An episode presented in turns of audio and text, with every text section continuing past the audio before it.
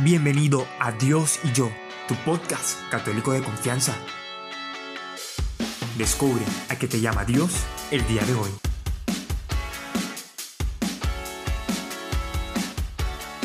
Hey, paz y bien, sean bienvenidos a nuestro podcast católico favorito, Dios y yo.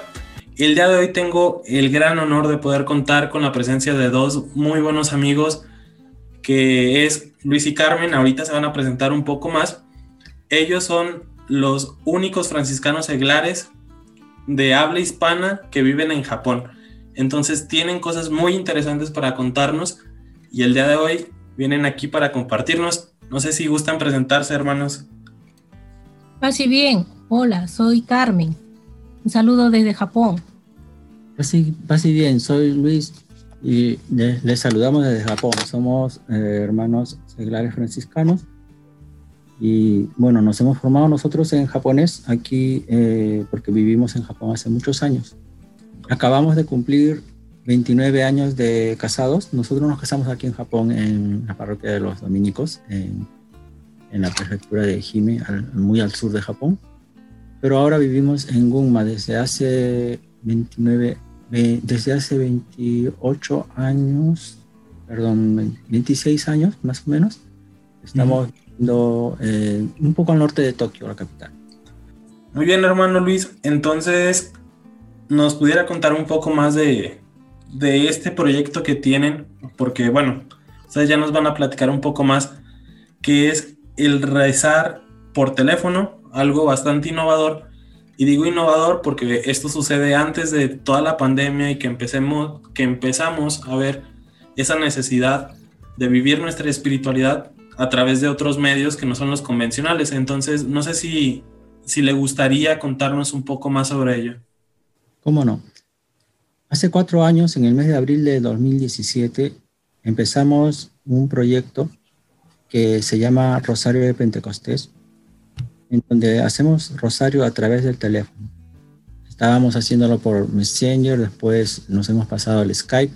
En el Skype podemos rezar 25 personas juntas, entonces tenemos grupos de oración por teléfono una vez por semana en diferentes idiomas. En estos momentos tenemos como 15 grupos de rosario en portugués, alemán, inglés, español, francés, italiano, latín, japonés, coreano, rumano. Sinhala es el, idioma de Sri Lanka, polaco, vietnamita. Entonces, eh, algunos de estos, 10 de estos grupos están muy activamente ya operativos. Cada uno tiene su página de Facebook donde recluta sus, sus miembros.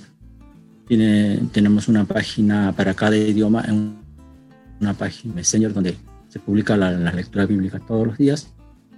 Y por el Skype, una vez por semana, se hace el rosario en vivo. Lo interesante es que las personas no están rezando mirando un video, ¿no? Sino que como es en vivo por teléfono, están oyendo, se le oye la participación, está presente un sacerdote en cada idioma que les hace una homilía, nos da la bendición. Entonces se forma una, una comunidad bien bonita que participa y en cada grupo de cada idioma eh, es libre la participación en cualquiera de los idiomas. Entonces tenemos personas pasándose de un grupo al otro y aprendiendo a rezar en otro idioma, con lo cual confraternizan, aprenden y es un intercambio cultural muy interesante. Sí, justo siento que eso es bien interesante porque es también como un choque cultural, ¿no? Con personas que hablan quizá un idioma que no dominamos, que tienen una cultura muy distinta y que pueden tener como variantes en, en cuanto a cómo viven su fe, ¿no? Que puede ser distinto el que habla alemán al que habla italiano, porque sus intereses son pues distintos, ¿no? Hemos observado que cada comunidad tiene peculiaridades eh, que lo hacen, que enriquecen ¿no? la universidad. Por ejemplo, el grupo de idioma polaco quieren mucho a Santa Faustina, a Juan Pablo II. Entonces, aparte de Rosario, rezan eh, la coronilla de la misericordia. Entonces, así en cada idioma hay unas ciertas este, vocaciones y preferencias que hacen un poco, tenemos casi todo uniformizado, pero hay ese tipo de, expresiones culturales por cada idioma que eh, hacen, enriquecen, ¿no? ¿Ustedes cómo, cómo vivieron esta cuestión del idioma? Porque me comentaba que toda su formación la llevaron con manuscritos japoneses, ¿no? Entonces, ¿cómo fue ese choque? Nosotros en Japón somos extranjeros, somos peruanos, hay muchos latinos y las personas de habla hispana en su mayoría son peruanos, pero hay un poco de argentinos, eh, bolivianos, paraguayos. Luego hay bastantes brasileños, mucho más que los, los de habla hispana. Hay bastantes vietnamitas. En general en Japón hay muchos coreanos, pero católicos por, las, eh, por, por, nuestra localidad eh, no mucho. De todas maneras hay muchos extranjeros, filipinos en inglés, brasileños en portugués. Eh, entonces en nuestra parroquia, en la parroquia de nuestra ciudad, se celebran misa en cinco idiomas. Y la misa en central en japonés se hace con intérpretes de varios idiomas. Justo yo soy el intérprete en español. Entonces, eso nos, recordó la necesidad de, poder rezar en cada idioma por teléfono, por teléfono porque se atiende un tipo de personas que por múltiples motivos prefieren rezar por teléfono. O tienen alguna, algún impedimento físico o alguna enfermedad o problemas a veces del alma o de, o de relacionamiento o X motivo, horarios de trabajo, etc. Entonces, eh, personas muy contentas que están participando permanentemente, que inclusive fijan su día de descanso para no perderse el rosario eh, y se han hecho muy buenos amigos. Hemos hecho cursos para aprender a rezar el rosario en cualquier idioma, en alemán, en italiano, en coreano, en eh, etcétera. Entonces, las personas que quieren participar en, el grupo vecino están siendo entrenadas para aprender a rezarlo en otro idioma y van y allí se van haciendo amigos de las personas del, de la otra, del, del, otro idioma, que son personas de un poco diferente cultura, que les van enseñando también cómo son en cada país sus procesiones, sus cosas, sus, sus, costumbres, sus tradiciones, y es, es muy interesante. Incluso me contaba, no sé si le gustaría platicar un poquito esa anécdota del sacerdote que está intentando aprender japonés para poder apoyar en esta parte. En cada grupo tenemos un director espiritual que nos acompaña, reza rosario con nosotros, nos da una pequeña homilía por teléfono y finalmente la bendición. Pero en japonés, en idioma japonés, quien nos viene apoyando es un padre mexicano que no habla japonés. Ha sido entrenado por nosotros para rezarlo en japonés, ya lo hace perfecto después de un mes. Está aprendiendo poco a poco y ahora nos ha empezado a enseñar cómo se dicen ciertas cosas en, en español a los japoneses. Porque él pide y dice, viva Cristo Rey. Y ustedes responder, y María de Guadalupe. Entonces los japoneses están aprendiendo ciertas cositas, así como estas y es un intercambio bien bonito, ¿no? Sí, y aquí pues dejamos abierta la invitación para que algún sacerdote que nos esté escuchando por aquí pues también se una a este proyecto. Les dejamos los contactos aquí en la descripción. Este, pero bueno, ese es el proyecto que tienen actualmente, lo que están trabajando en la, en la evangelización. Bastante admirable. Muchas felicidades por ello. Gracias, gracias van a salir expertos en todos los idiomas aquí. en rezar rosario sí, por mientras. Oye, hermano, otra cosa de la que también hablamos al principio. Ustedes son los únicos franciscanos seglares de habla hispana que están en Japón. ¿Cómo es esto? ¿Cómo es que ustedes se enteran de los franciscanos? Si los conocieron antes o después de llegar a Japón. Y sobre todo, ¿cómo vive un franciscano? ¿Cómo vive una fraternidad estando allá? Particularmente, eh, bueno, yo me eduqué en, el colegio dominico en Lima. Toda mi primaria y mi secundaria la hice en, el colegio de los dominicos. pero la comunidad japonesa eh, residente en el Perú eh, siempre ha estado atendida por franciscanos. Entonces, desde mi madre, la época de los primeros japoneses inmigrantes, mi, mi, abuela, eh, pertenecían a los grupos de voluntarios que rodeaban a las comunidades franciscanas. En ese entonces, como había muchos japoneses que no eran bautizados, eh, no eran seclares franciscanos, pero se llamaba Comité San Francisco. El Comité San Francisco era una comunidad de ayuda al convento franciscano conformada por japoneses en Lima.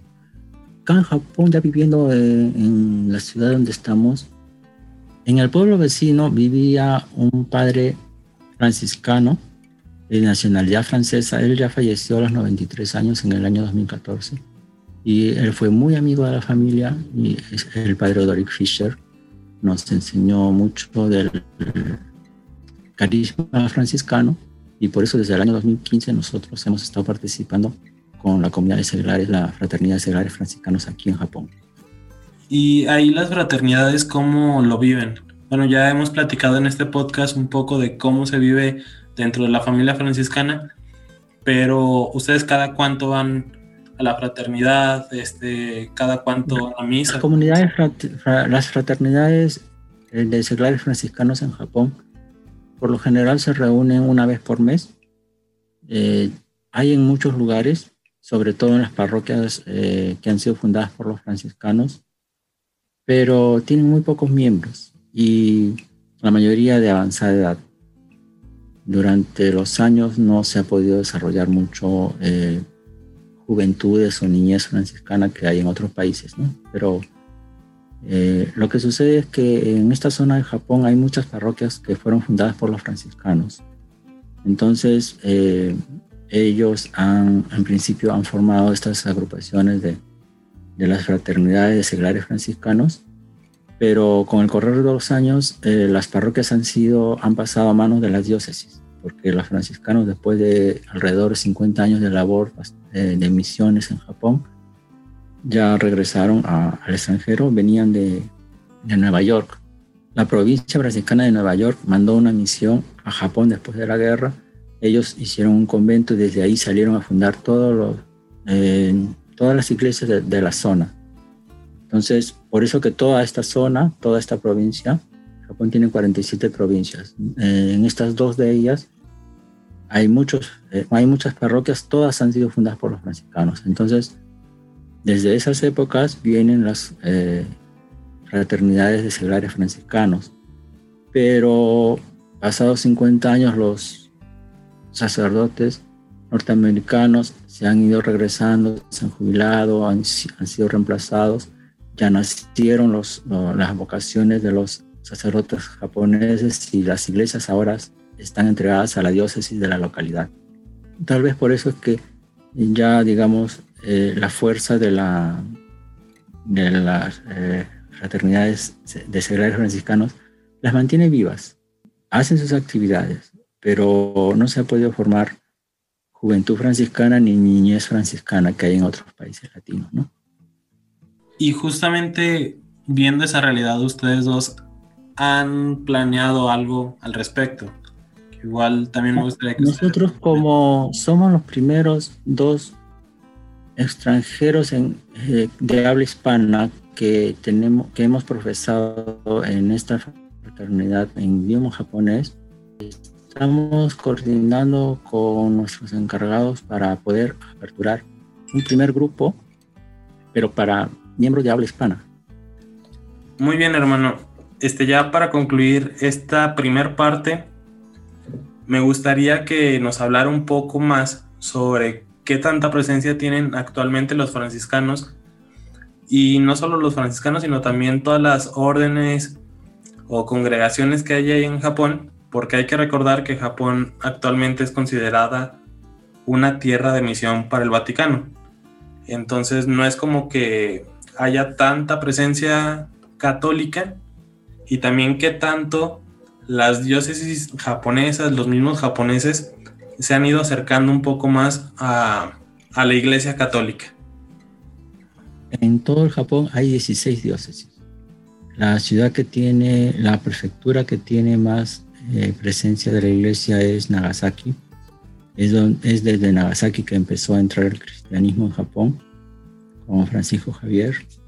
Entonces, hay 16 diócesis, hay mm, entre los sacerdotes que atienden toda la Iglesia Católica de Japón, hay muchos misioneros, dominicos, franciscanos, de todas las eh, agrupaciones, hay escalabrinianos de San Carlos, hay esto, misioneros del Pontificio Instituto de Misiones Extranjeras del Milán, eh, hay muchos conventos de monjas, las hermanas eh, inesianas, clarisas, una gran cantidad de monasterios, muchos atendidos por misioneros que vienen al Japón. Creo que esto nos deja bastante clara como una radiografía de qué tanta presencia tiene la Iglesia Católica actualmente en Japón, que quizá no lo dijimos ahorita, pero se los adelantamos, es menos del 1% de la población total, la mayoría son budistas, entonces sí es como bastante limitado la presencia de, la iglesia ahí? Bueno, lo que yo les contaba de las 16 diócesis, todo es dentro de la organización de la iglesia, pero la iglesia en sí en Japón es pequeña comparada con la población, no llegamos ni al 1% de la población. Y eso teniendo en cuenta que hay bastantes extranjeros que vivimos en Japón, ¿no? Por eso es que en algunas parroquias los extranjeros somos más que los japoneses. Ok, hermano, entonces aquí vamos a parar un poquito la plática me gustaría que siguieran platicando más temas, pero para no alargar tanto el episodio, vamos a partirlo en dos partes. Entonces, dentro de dos días van a poder escuchar ya la segunda parte. Por el momento nos despedimos. Este, no sé si tengan algo que decir, hermanos. Con mucho gusto, aquí en cualquier momento, para platicar de todo lo, lo que es nuestro, el mundo católico, para todos nuestros compañeros de camino no nos despedimos sin antes desearles paz y bien. Paz y bien.